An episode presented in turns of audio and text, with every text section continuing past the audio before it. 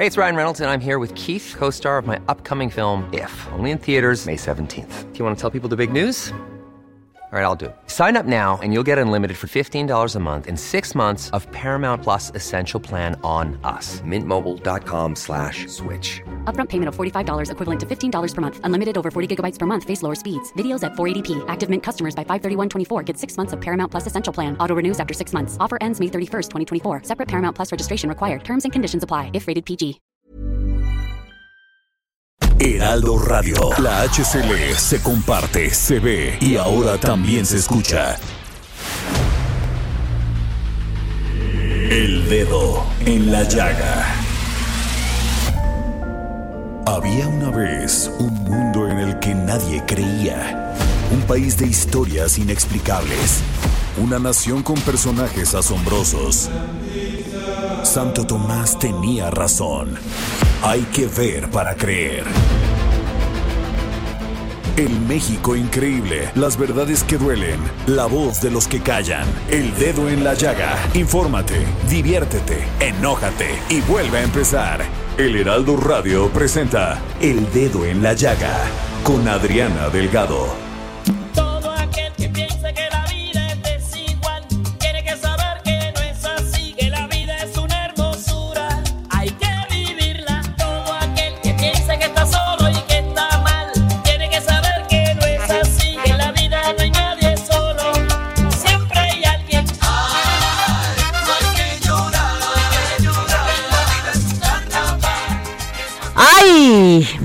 No hay que llorar, que la vida es un carnaval, que es más bello vivir cantando.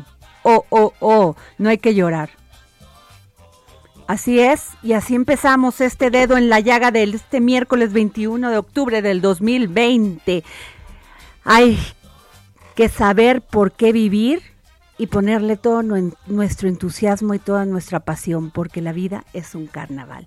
Nunca sabemos cuándo hay que llorar y por eso hay que resguardarnos el corazón de mucho amor y mucha felicidad y mucha pasión por lo que hacemos.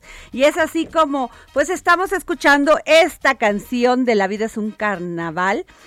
Y un día como hoy, pero de 1925, nace en La Habana, Cuba, la más grande exponente de la música latina del siglo XX. Sí, Celia Cruz. Gracias a la canción La vida es un carnaval, la reina de la salsa Celia Cruz logró obtener el premio a la canción tropical del año en los premios Lo Nuestro en 2003. Además, en ese mismo año, el álbum La Negra tiene Tumbao le hizo ganar un Grammy por ser el mejor álbum de salsa. Y así es como empezamos este dedo en la llaga. Y ustedes saben que este mes es el mes rosa, el mes del cáncer de mama. Yo siempre les digo, queridas amigas, autoexplórense, vayan al ginecólogo y háganse su mastografía. ¿Por qué? Porque prevenir es combatir y no me voy a cansar de decirles esto. Yo sé que a veces es difícil para las mujeres, pues tocarse y decir, híjole, no quiero tener, no quiero sentir nada cuando me haga la autoexploración. Sé que da miedo, sé que a veces algunas nos, cer- nos cerramos totalmente y decimos, no, no, no, porque el que busca encuentra.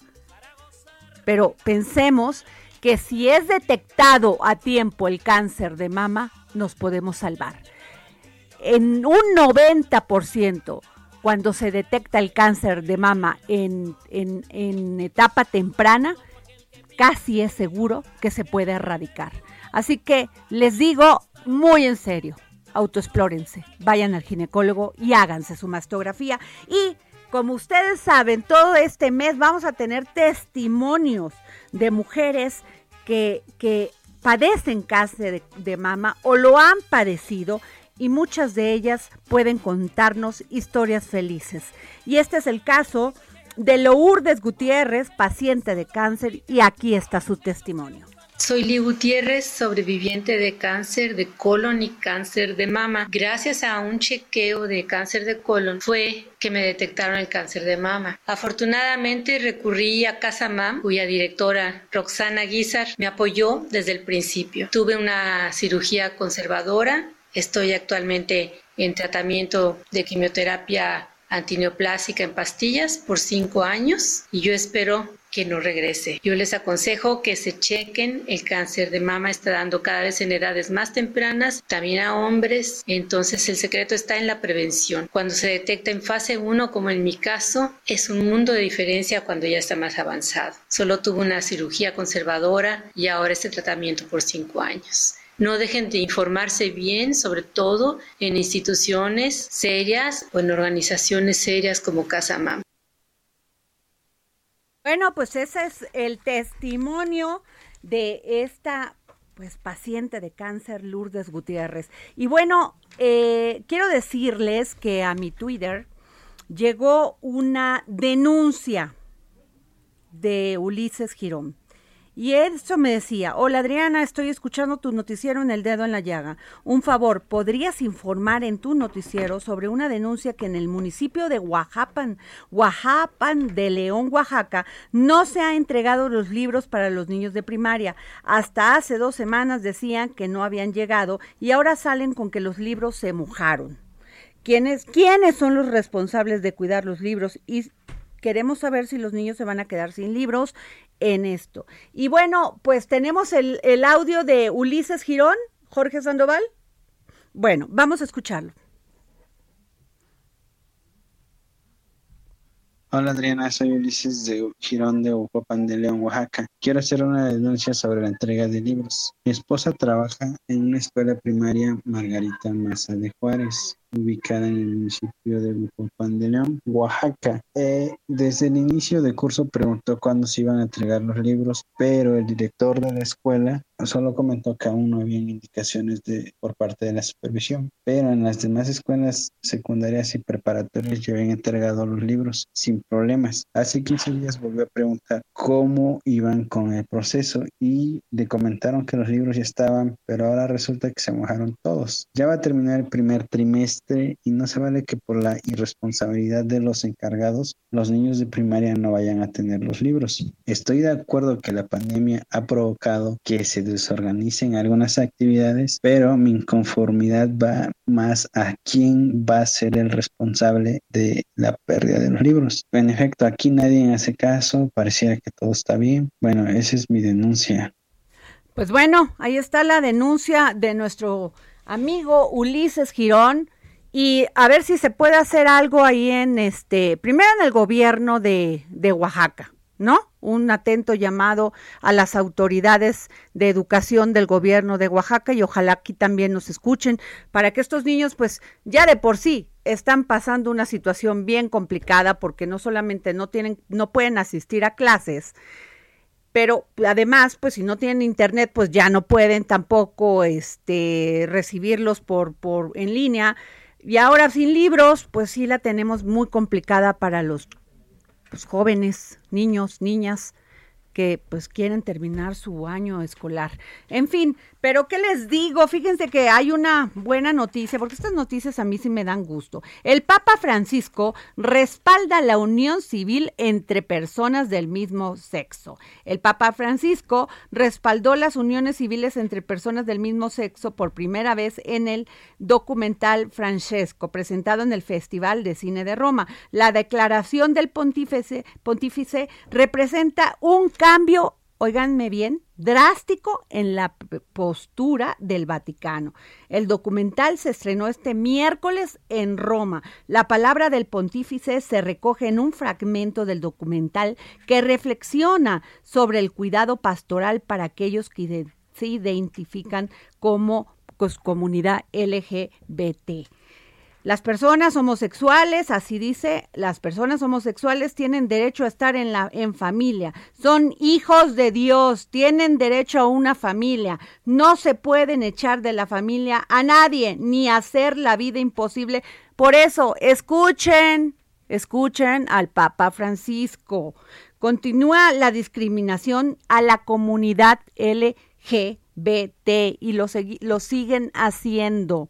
Y se respaldan con que porque pues el, los católicos o sea los católicos dicen que Dios pues no nomás no quiere a los a los a toda la a todos los este pues qué serían a toda esta comunidad de LGBT. En fin, Qué buena noticia. Y les voy a decir otra. El Senado aprueba la eliminación de fideicomisos. El Senado de la República aprobó en lo general y en lo particular la reforma que elimina 109 fondos y fideicomisos públicos, sin modificación alguna, bajo el argumento de que son instrumentos opacos y que incluso han dado pie a actos de corrupción.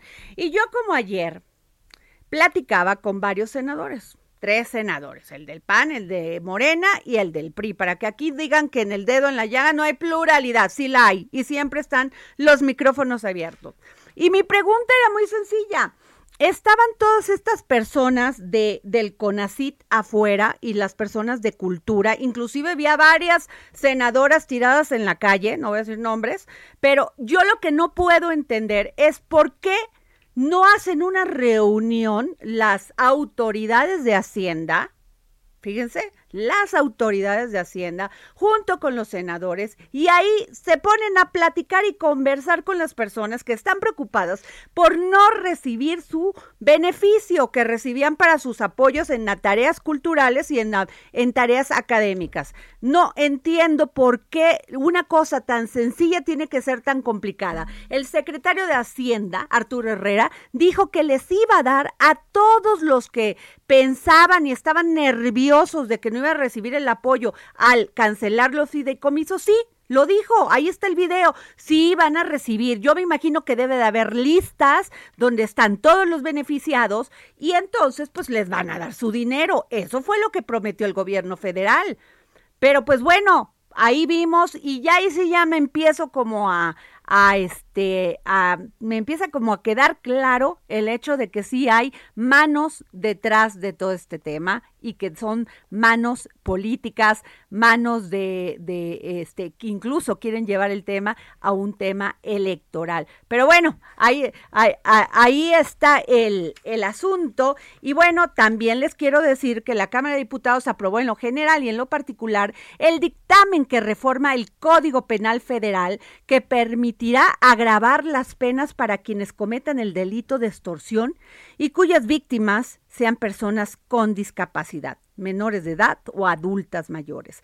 Las modificaciones al artículo 390 del Código Penal Federal establece que la pena, pena vigente de 2 a 8 años de prisión y de 40 a 160 días de multa se incrementan se incrementa hasta en una tercera parte si el extorsionador sí o el extorsionador tiene alguna discapacidad, tiene una relación laboral o del de parentesco si la víctima es menor de 18 años y si la víctima es mayor de 60 años. Pero bueno, si hay una mujer que la verdad la admiro mucho, no solamente como ser humano, sino que ha dado una pelea férrea por los, por la, por la discapacidad, es Katia de Artigues. Muy buenas tardes, Katia. Querida Adriana, qué gusto saludarte. Igualmente, querida. Pues, ¿cómo viste esto? A ver, cuéntame, porque tú de veras que das la pelea en todos estos temas. Pues mira, me parece bien, Adriana, pero creo que es un parche a un problema mayúsculo. Es decir, eh, por supuesto que las personas con discapacidad, adultos mayores, eh, sobre todo son víctimas más frecuentes de no solamente este, sino muchos otros delitos. Estamos hablando de extorsión. Pero el problema es que muchas veces ellos no son tomados en cuenta que hay, un problema ahí también de parte del Poder Judicial que no toma en cuenta sus testimonios, que no le confiere validez a sus declaraciones. Em, tenemos un tema muy pendiente de la capacidad jurídica de las personas con discapacidad, que se les dé crédito a su palabra, ¿no?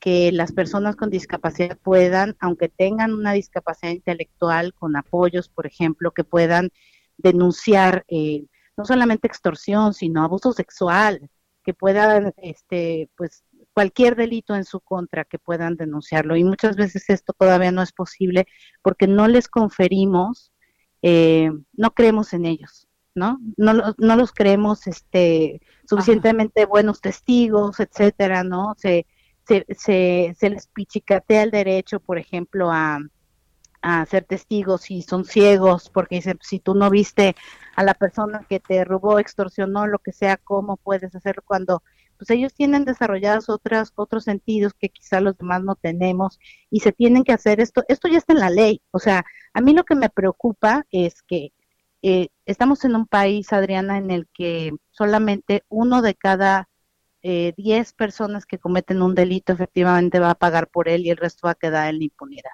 Sí podemos seguir aumentando las penas y sí podemos seguir aumentando y los agravantes y todo esto, pero el, el tema es que se denuncie, se castigue y que se aumente el Estado de Derecho, me parece. Aunque claro que siempre es una buena señal que se tomen en cuenta estas características porque efectivamente son personas más vulnerables que otras. Pero Katia, y me queda clarísimo porque pues sigue la discriminación, sigue la opacidad en estos temas. A veces pensamos que vamos avanzando, Katia, y pues vamos avanzando, pero, pero como tortuguita, carajo. Sí, sí, como Akimichu, dos pasos para adelante y uno para atrás o al revés, no me acuerdo cómo era la canción. Pero sí, pero se va avanzando. Por ejemplo, yo sé que ahorita en la Cámara de Diputados ya se pospuso de esta semana para la que sigue, ¿no? Pero ya se va a discutir el sistema de cuidados, que es un tema súper importante y que nos importa a todas las personas, pero sobre todo a las mujeres que estamos más involucrados en el tema de cuidados, no solamente de niños, niñas, adolescentes, sino de personas enfermas, personas con discapacidad, que la discapacidad no es una enfermedad, pero bueno, se pospuso para la siguiente semana. Pero ya se va a discutir en comisiones y las personas adultas mayores con discapacidad, con alguna enfermedad, deben tener este, un lugar, como está el dictamen, que aún no se vota, se va a votar hasta la próxima semana, se va a votar hoy, eh, van a tener prioridad en este sistema de cuidados que va a quedar en el cuarto constitucional y que va a obligar a hacer un sistema nacional de cuidados que se lo va a diseñar el Senado. Me parece mucho más importante esto, el cuidado, la asistencia personal, el empoderamiento, la educación de las personas con discapacidad para que puedan ser lo que pueden ser, Adriana que son ciudadanos de primera, ciudadanos que estudien, que puedan trabajar, que puedan levantar la voz y exigir sus derechos. Pues muchas gracias, este, Katia. Gracias por siempre tomarnos la llamada para el dedo en la llaga. Y pues tu, tu voz es muy valiosa, pero tu lucha es muy enriquecedora. Muchas gracias, querida Ana. Pues ya sabes que no solamente somos las personas, son las personas con discapacidad que ya existen, sino las que nos vamos a unir a la estadística, que somos todos. Entonces, pues realmente trabajar por la discapacidad es trabajar por un, mundo más abierto y que nos abrace a todos. Muchas gracias, Katia de Artigues. Y bueno, pues vamos con Claudia Juárez, y es que el precio del espectro se incrementa en la iniciativa de Cámara de Diputados. Por su, ahora resulta que vamos, van a subir los servicios de internet, de Netflix, de este celulares, de este, ¿qué más? Pues es que ya, yo ya, o sea, me asusto cada vez que se encierran ahí, se quedan hasta la madrugada, porque a qué horas, a qué horas nos da para discutir o para decir no, o por lo menos echar un tuitazo, decir por favor. Resulta que es todos los niños, hasta de las comunidades más marginadas, están recibiendo las clases por televisión o por línea. Si apenas hay dinero para pagar lo básico, que ya subieron, por ejemplo, la cebolla ya subió el 50%, el jitomate un 40%, y ahora, aunado a este problema de la economía familiar, ahora le vamos a meter que va a subir, pues todo lo que sea las, el internet, las este estas el Netflix, el se me acaba de ir la palabra, lo de Cabify, lo del este todas todas las este apps, ¿no? Entonces, pues bueno, ahí vamos a hablar con Claudia Juárez. Claudia, ¿cómo estás? Hablemos de tecnología con Claudia Juárez. Adri, muy buenas tardes. Hay enojo, hay, hay enojo, ¿eh? Hay enojo, no Pues hay enojo, y como bien comentas, pues hay que estar atentos. Y como bien dices, pues en medio de la pandemia, pues los diputados eh, aprobaron un incremento en el costo por usar el espectro radioeléctrico. El espectro radioeléctrico, Adri, no es otra cosa más que el insumo esencial para proveer cualquier servicio de telecomunicaciones, como bien comentas, el la telefonía móvil o el Internet. Y como bien también habíamos dicho, pues estos servicios se han vuelto fundamentales durante esta pandemia porque pues es lo que nos, hace, nos ha permitido hacer home office, homeschooling, cualquier actividad en esta pandemia. Entonces, bueno, aquí el dictamen aprobado fue que, eh, bueno, se turnó para su análisis al Senado y pese a la, a la petición de la industria, pues bueno, se está incrementando un 6.57%, pero esto lo que podría impactar en los precios es justamente, Adri, porque eh, los operadores gastan en promedio el 12% de sus ingresos para eh, en, en, este, en esta adquisición del espectro. Entonces, invariablemente va a aumentar el cuánto va a impactar en las tarifas que vamos a pagar los usuarios. De bote pronto no hay una medida. Los, los operadores tienen que hacer este análisis, pero te cuento que inicialmente la Secretaría de Hacienda quería hacer un incremento arriba del 50%. Entonces, el de acuerdo con la empresa de consultoría de Competitive Intelligence Unit, el impacto de que cada persona paga en sus servicios de telefonía móvil o internet habría sido de hasta 20% más si se hubiera aplicado este porcentaje. Aquí estamos hablando de un porcentaje sin duda menor, pero México es de los países que pagan el espectro más caro incluso de Latinoamérica. Entonces, pues ese es un costo de un insumo esencial que en, sin quererlo o sin pretenderlo, pues lo terminamos padeciendo los usuarios porque van a hacer que lo paguemos eh, de alguna forma. Los operadores no pueden absorber definitivamente todo este costo, pero además, Adri, el, el la problemática de un incremento en este insumo va más allá incluso del, del precio, porque de bote pronto pues no, no sabemos cuánto va a ser o en qué tiempo se podría tener este impacto. Lo que sí es que también, de acuerdo con datos de la asociación GSMA, pues podría haber 5.5 millones más de mexicanos conectados a las redes de telecomunicaciones de, de cuarta generación, que es exactamente lo que necesitamos durante esta pandemia para estar conectados. A Claudia, seamos más prácticos en lo que estamos diciendo, lo que realmente le interesa a las personas que nos están escuchando. ¿Cuánto cuesta el servicio de Netflix? El ver, servicio de, Netflix de 139 de a 266. ¿Sí? Pesos. Sí, si sí. le meten el 7% a 139 son 10 pesitos. Y ustedes dirán, ay, no es nada. Pero perdón, hay personas que pueden comprar medio kilo o un kilo de alguna verdura por 10 pesos. ¿O cuánto cuesta el camión? ¿15 pesos? 15. 13, 15 pesos. ¿El, ¿El Metrobús cuánto cuesta? ¿13 pesos? 5 pesos, 5, 6 pesos, fíjate, 6 pesos que te alcanza para, para un este, para un, un trayecto. O sea, neta, es que ellos piensan que no, que no afecta, pero sí termina afectando a tu economía cuando ya los tienes que pagar. Era un dinero con el que tú contabas, así sean 10 claro. pesos. Ahora aquí, Adri, hay que mencionar, hay que eh, destacar que en sí mismo no subiría, por ejemplo, el servicio de Netflix, sino tú para ver Netflix tienes que tener contratado forzosamente un servicio de Internet.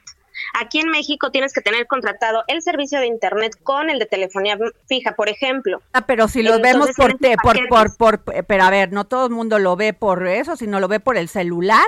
No todo el mundo tiene Exacto. paquetes, Claudia. No, no, no, pero justo es, por ejemplo, si estás en casa, eh, tienes una conexión de internet fija. Sí, Esa pero cuando no estás en casa, cuando no estás en casa tienes un, una red móvil y justo es lo que las empresas tendrían que trasladar a los usuarios. Eh, porque eso, si a ti es te lo cuesta mismo, más, Clau. Exacto, es lo mismo, exacto. Clau. es lo mismo. O sea, al, al, al, incrementárselo a ellos, nos incrementan a nosotros. Y, de, y además no sí. el 7%, sino más, entre una cosa y otra, mucho más. ¿No? Imagínate que la Secretaría de Hacienda quería hacer este incremento del 50% que en sí nos estarían trasladando más o menos como un 20% más. Fíjate Entonces, si tú, tú, tienes un paquete de telefonía móvil que cueste, no sé, 300 pesos, a ese tendrías que aumentarle el 20%. En sí. caso de que se hubiera bueno, pues todavía peor de lo que todavía poquito o un poquito peor de lo que yo estaba comentando. Mira que estaba echándole como ganitas para que lo vieran más este suave, pero no. Ahí está. Sí, y, entonces aquí el incremento va a ser menor, pero los em, las operadoras van a tener que hacer pues justamente un ajuste. Ahora, tú también has hablado mucho Claudia, de la llegada Claudia, del 5G. nos tenemos que ir. Tienes 20 segundos. A ver, cuéntame. Ok, el 5G que tú lo has mencionado mucho es una tecnología que tiene que ser inminente su llegada para optimizar y para ponernos a la vanguardia, pero al incrementarse los costos de los operadores, pues esto nos va a retrasar todavía aún más. Entonces está muy lejos esa posibilidad aquí en México. Híjole.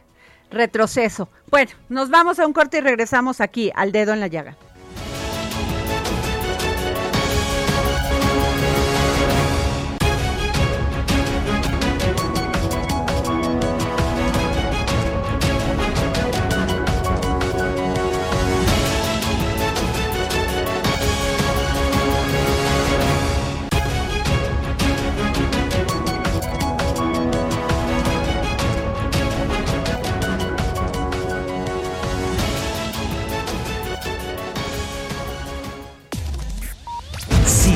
Adriana Delgado en su cuenta de Twitter, arroba Adri Delgado Ruiz. Además, te invitamos a enviar tus opiniones y comentarios en texto o por mensaje de audio a través de WhatsApp al 55 2544 3334. Y si quieres escuchar El Dedo en la Llaga de El Heraldo Radio, en cualquier momento y donde quiera que te encuentres, descarga el podcast disponible en Spotify y iTunes. Heraldo Radio.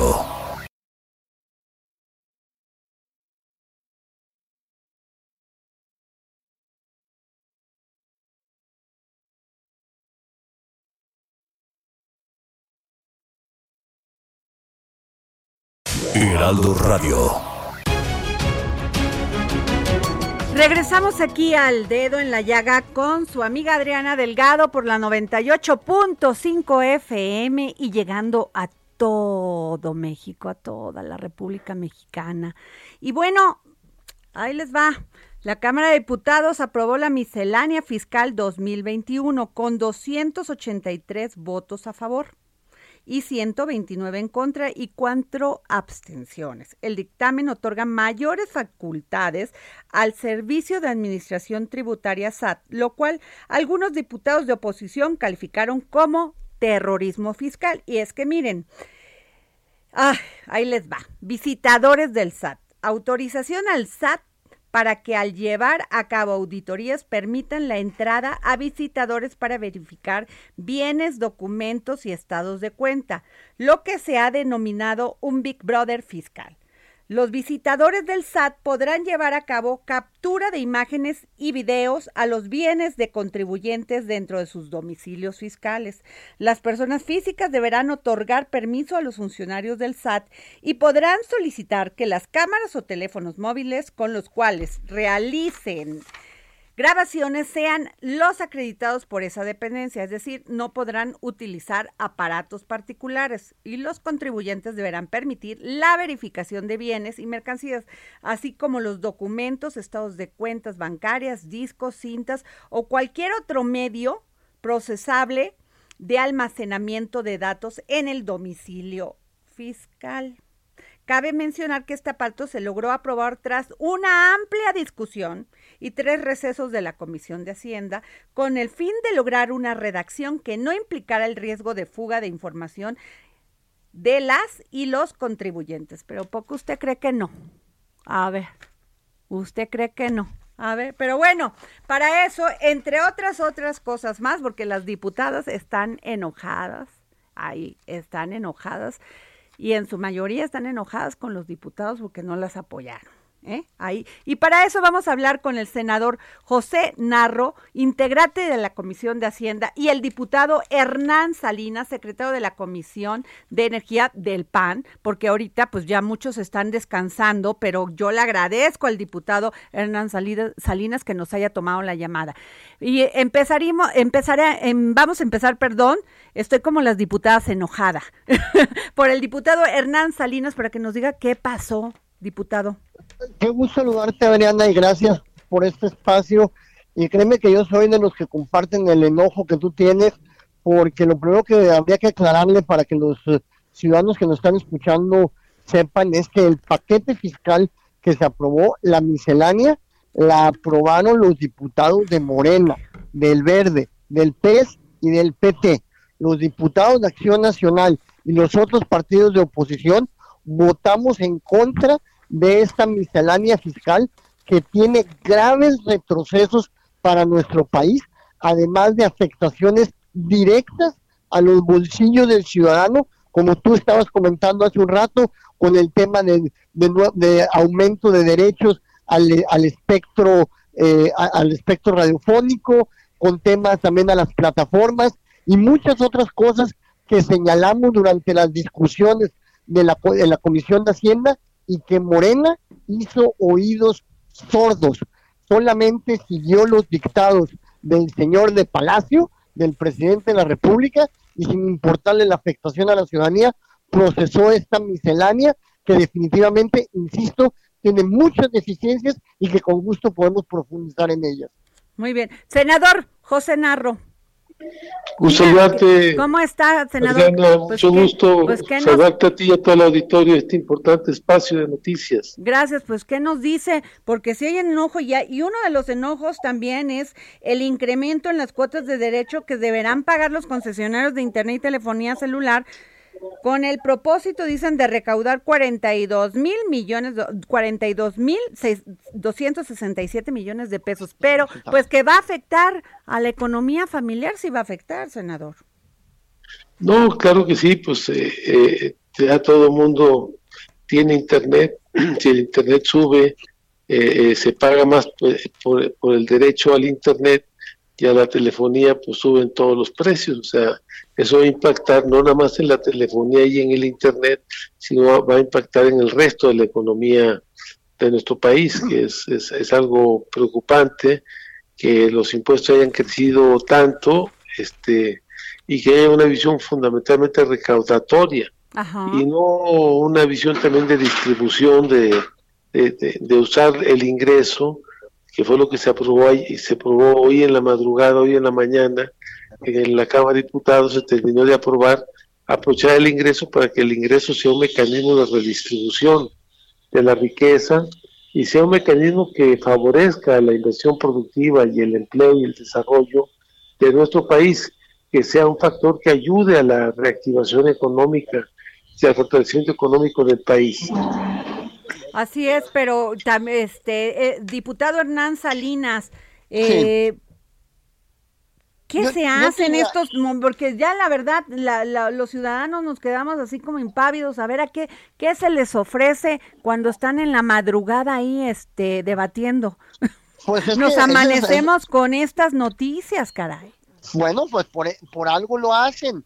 Por algo Morena y su coordinador Mario Delgado planea las votaciones para que sean eh, a, en, a madrugada, en el medio de la noche, para que precisamente al- en la oscuridad de la noche, digamos, puedan darle estos golpes a los bolsillos del ciudadano y que son evidentemente importantes, como ya que también comenta ahorita el senador. Yo, yo, yo creo, Adriana, que esta administración tiene un apetito voraz por recaudar por los recursos, por ello eh, aprobaron la eliminación de 109 fideicomisos eh, eh, en la Cámara de Diputados y ayer en el Senado que les van a dar 68 mil millones, por eso van tras el Fondo de Salud que logramos parar el día de ayer porque querían incluir en un transitorio de la ley de ingresos de la federación el echar mano de 33 mil millones del Fondo de Salud, que es el Fondo de Gastos Catastróficos, lo paramos y lo que estamos viendo, yo creo que lo resumo en esto, el presidente tiene urgencia en conseguir recursos para sus obras monumentales, faraónicas, como es la refinería de Dos Bocas, como es el Tren Maya, como el aeropuerto Felipe Ángeles, proyectos que son inviables, pero que el señor está empecinado en sacar adelante y obviamente le tiene que pasar la factura a alguien. Y ese alguien, pues somos todos los ciudadanos que vamos a pagar más derechos, que vamos a tener, que vamos a ser sujetos a estrategias de intimidación, de terrorismo fiscal. Yo usé ese término precisamente que tú dijiste hace un momento, terrorismo fiscal, porque ¿qué es eso de que van a tu casa, te van a grabar, te van a, a- ahora tus bienes que tienes dentro para ver si concuerdan con lo que tú tienes en tu declaración? Vaya, eso es propio de un régimen, ya no quiero decir ni socialista, es un régimen totalitario, autoritario, que nunca habíamos visto en México, eh, eh, eh, una intención de darle esas facultades a la Secretaría de Hacienda y al propio SAT. Oiga, pero lo que sí están enojados, senador José Narro, están muy enojadas las diputadas porque de veras que pedían una cosa de necesidad básica para las mujeres, que es que nos, este, que no, o sea, pusieran tasa cero en productos de higiene, pues menstrual, que es un tema que sí nos, nos afecta porque es una lana mensual. Y entonces, ¿por qué el- la negativa, senador? Hola. Ya. Sí, bueno, bueno, Adrián. Sí, gusto saludarte. Sí, que Sí, le- pues nos parece algo sumamente grave, Adriana, que se hayan incrementado de esa forma los impuestos, los derechos, y creo que, que es un tema que tendremos que revisar aquí en la Cámara de Senadores. Y bueno, en la visión, como te decía yo, recaudatoria, creo que hay otros mecanismos que tenemos que implementar que serían importantes, como es el caso de las mineras extranjeras en México, que con el tema de la doble tributación no pagan impuestos en México porque pagan impuestos en sus países de origen, sobre todo en Estados Unidos y en Canadá. Entonces creo que son cosas que habría que revisar, que son, que son importantes. También en el tema de los fideicomisos. Los fideicomisos Senador José bienes- Narro, le quería yo preguntar, a ver, el, el, el secretario de Hacienda, Arturo Herrera, sacó un video donde explicaba que los fideicomisos sí se iban a desaparecer, o sea que ellos estaban en esa posición, pero que los que los beneficia, los que son beneficiados de esos fideicomisos iban a seguir recibiendo su apoyo. Y sin embargo, vemos a todo mundo allá afuera haciendo plantón, no dejando entrar al Senado. Y, y, y, y ahí lo que no entendemos es que no hay manera que puedan dialogar con estas personas, la Secretaría de Hacienda y los senadores, y decirles, a ver, me imagino que hay listas donde están todos los beneficiados de que reciben este, este, este apoyo, pues que recibían este apoyo de parte de los fideicomisos, que no hay forma de, de, de decirles, no va a pasar nada, usted está en la listita. Bueno, se les dijo, pero lo que, lo que es cierto es que hay desconfianza, tantos años de gobiernos que no cumplen, pues la gente no cree, entonces la gente quiere ver que en el texto venga exactamente lo que ellos quieren, ¿no? Ese es el problema que tenemos, tenemos un, por poner un ejemplo, la Financiera Nacional de Desarrollo, lo que era Ban Rural, eh, se, le, se le iban a quitar o aparentemente le estaban quitando 13 mil millones de pesos. Pero bueno, eh, eh, porque hay un fide- fideicomiso en la Financiera Nacional que se llama Finagro, Ajá. que maneja el apoyo para los pequeños productores. Pero bueno, este sí se sí se iba a desaparecer el fideicomiso, pero los 13 mil millones de pesos iban a quedar en la financiera. A través, ¿qué es lo que se planteaba? Vamos a dejar los recursos en los órganos ejecutores del gasto. Y el órgano ejecutor del gasto en, la- en- en- en este organismo pues es la Financiera Nacional. Pero no están planteando que los recursos van a desaparecer y se van a ir a la y ya tú no los vas a volver a ver. Eh, van a jugar el papel, pero lo que se está, el papel que estaban jugando, pero ahora sin que estén, sin que estén en fideicomiso, porque un fideicomiso tiene varios problemas. Uno, te, eh, te cobran porque el fideicomiso se opera a través de un banco. Y el banco te Oiga, cobra los y ya- gastos ya- y ya- administración oiga, senador, senador, ¿y ya supieron quién se quedaba con los intereses de que generaban esos fideicomisos o todavía no?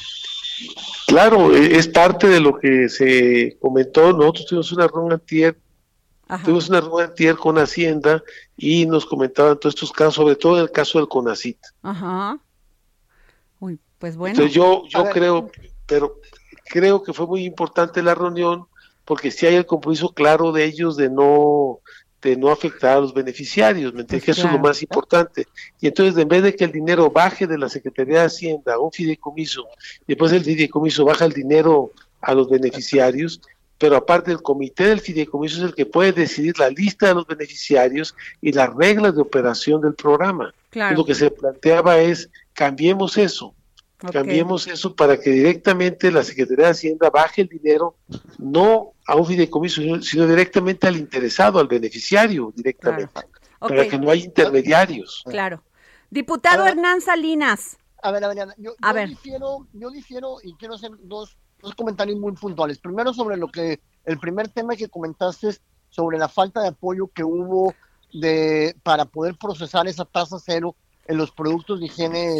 ¿verdad? Sí, oiga, qué Yo- yo mala un- onda. no, yo te voy a decir, es- fue lamentable ver cómo las diputadas, sobre todo las diputadas de Morena, ya habían votado en el tablero a favor de la propuesta y luego les a regañadientes, porque yo lo vi, lo vimos en el pleno, les o, las obligaron a las legisladoras de Morena a cambiar el sentido de su voto. ¿Pero quién? para ir- ¿Pero quién, pues, diputado? Pues su, pues su coordinador, su, su, cu- su, digamos, su, su burbuja ahí que los lidera, no sé, Mario O sea- Moreno, Ma- Mario Delgado, Pablo Gómez, no sé, los que toman las decisiones ahí. O sea, haciéndole seña para que no votaran este a favor. Claro, ya había, a ver, tú puedes pedir la grabación, Adriana, de, de la votación cuando se iba a, cuando estaban discutiendo esta reserva y había legisladoras de Morena que ya habían votado a favor y luego cambiaron su voto en contra en el tablero. Esa, esa escena es penosa porque es un atentado a la dignidad de las legisladoras.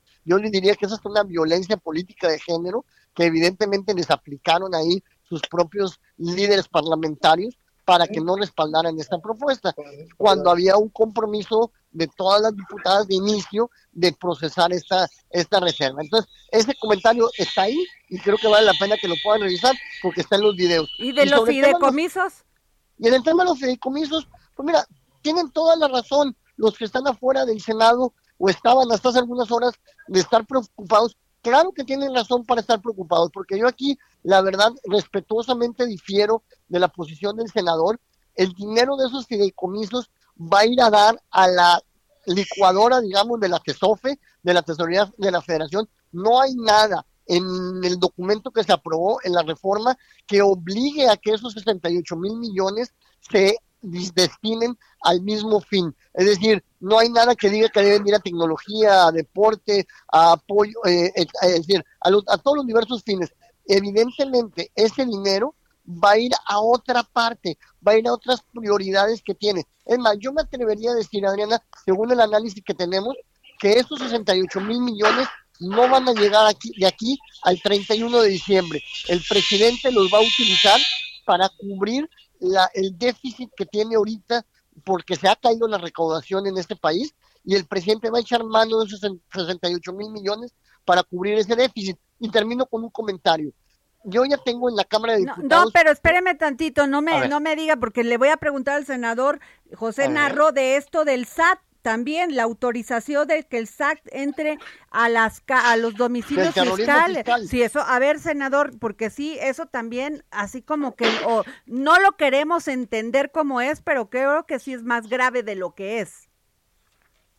Bueno, creo que de, de todos modos las acciones del SAT no pueden ser violatorias de tus derechos, de tus derechos civiles, de tus derechos legales, este, no pueden atentar contra, tampoco contra tus derechos humanos. Creo que este planteamiento eh, de alguna forma violenta los derechos, los derechos de los ciudadanos.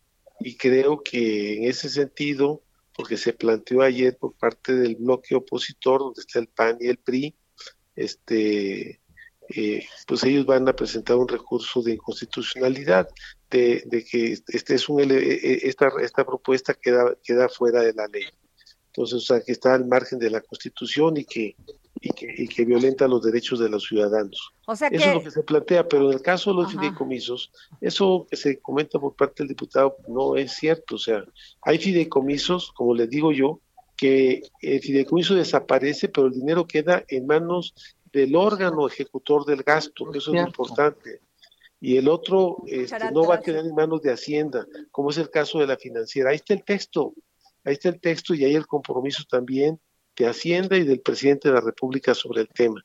¿Qué es lo que se hay un video del Combatir el- del- combatir el manejo oscuro, el oscurantismo, combatir el manejo discrecional, combatir la corrupción que se manejaba en los fideicomisos fundamentalmente, este, y darle transparencia y manejar el dinero directamente sin afectar a los interesados. Eso es lo que se le planteó y se comprometieron.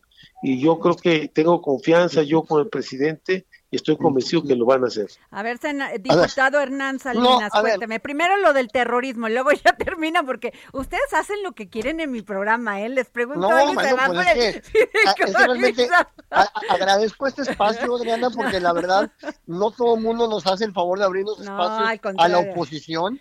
Eh, la verdad, y, me- y más en estos tiempos donde hay un control oficial sobre, o pretenden tener un control oficial sobre los espacios públicos. Entonces, te lo agradezco mucho. Oiga, ver, pero a ver, primero del terrorismo fiscal. Si van a entrar y van a tomar fote- fotitos y... Claro, a ver, eso está en el código, eso quedó plasmado en la iniciativa, en el, en el dictamen del código fiscal y que eh, antes de llegar a recursos legales como los que señala el senador, yo esperaría que hubiera prudencia por parte del Senado, porque en el tema del, del código fiscal, el, el Senado tiene la facultad de modificar la minuta que le enviamos. Entonces, senador, pues está en manos de ustedes sus colegas eliminar esas figuras que son claramente violatorias de las de garantías in- individuales y ustedes pueden cambiar la minuta de la Cámara para poder eliminar esas, esas figuras que definitivamente van a lesionar eh, muchas garantías de los ciudadanos.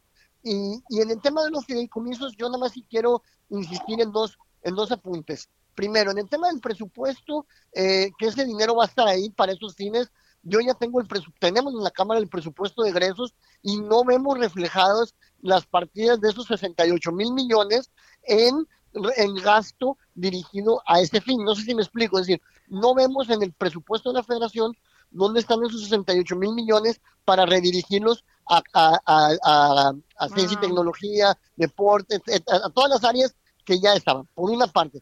Y por otra, esta cantaleta de la corrupción que ya me tiene cansada, esta cantaleta de la corrupción y de la opacidad, que es importante decirle al ciudadano que estos fideicomisos, primero, en la fiduciaria, en la gran mayoría de ellos, son bancos públicos. Estoy hablando de Banobras, estoy hablando de NAFIN, estoy hablando de bancos públicos que son los fiduciarios.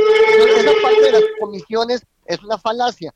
Y por otra, ¿quién es el comité técnico de estos fideicomisos?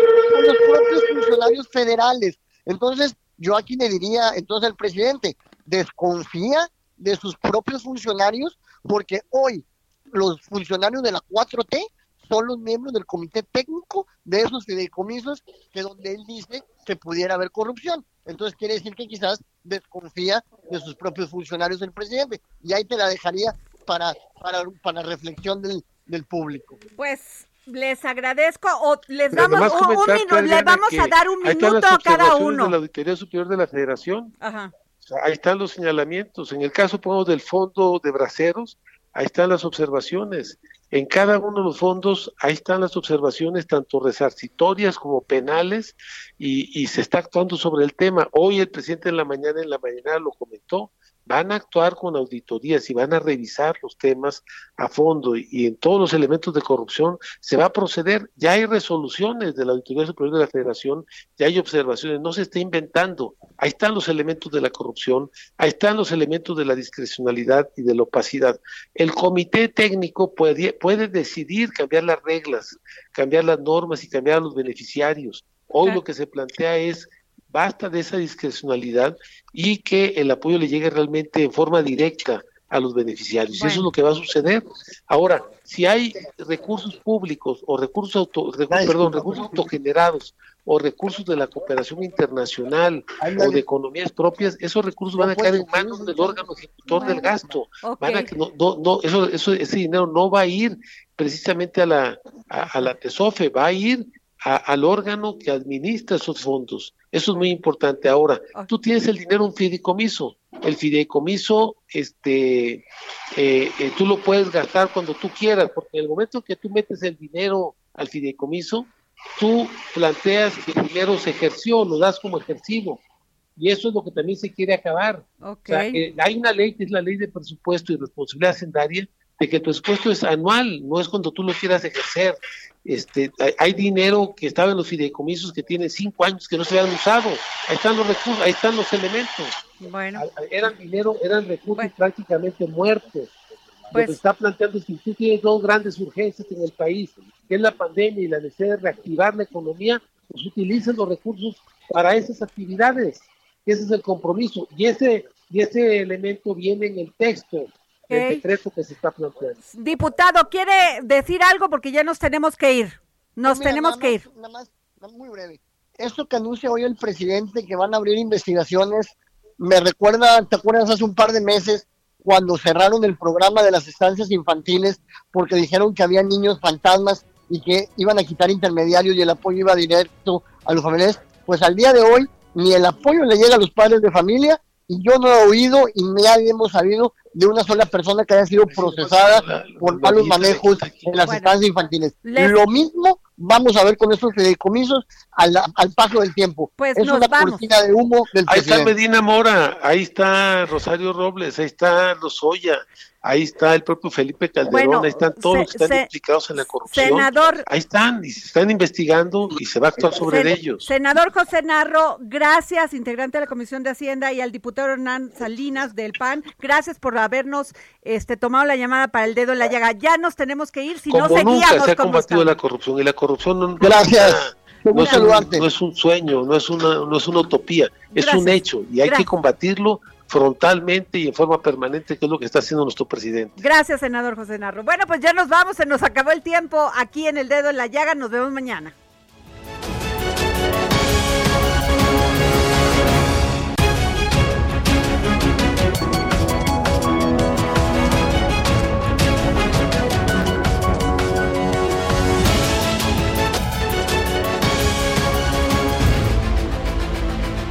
El Heraldo Radio presentó El Dedo en la Llaga con Adriana Delgado. Heraldo Radio. Planning for your next trip? Elevate your travel style with Quince. Quince has all the jet setting essentials you'll want for your next getaway, like European linen, premium luggage options, buttery soft Italian leather bags, and so much more. And is all priced at 50 to 80% less than similar brands. Plus, Quince only works with factories that use safe and ethical manufacturing practices. Pack your bags with high-quality essentials you'll be wearing for vacations to come with Quince. Go to quince.com slash pack for free shipping and 365-day returns.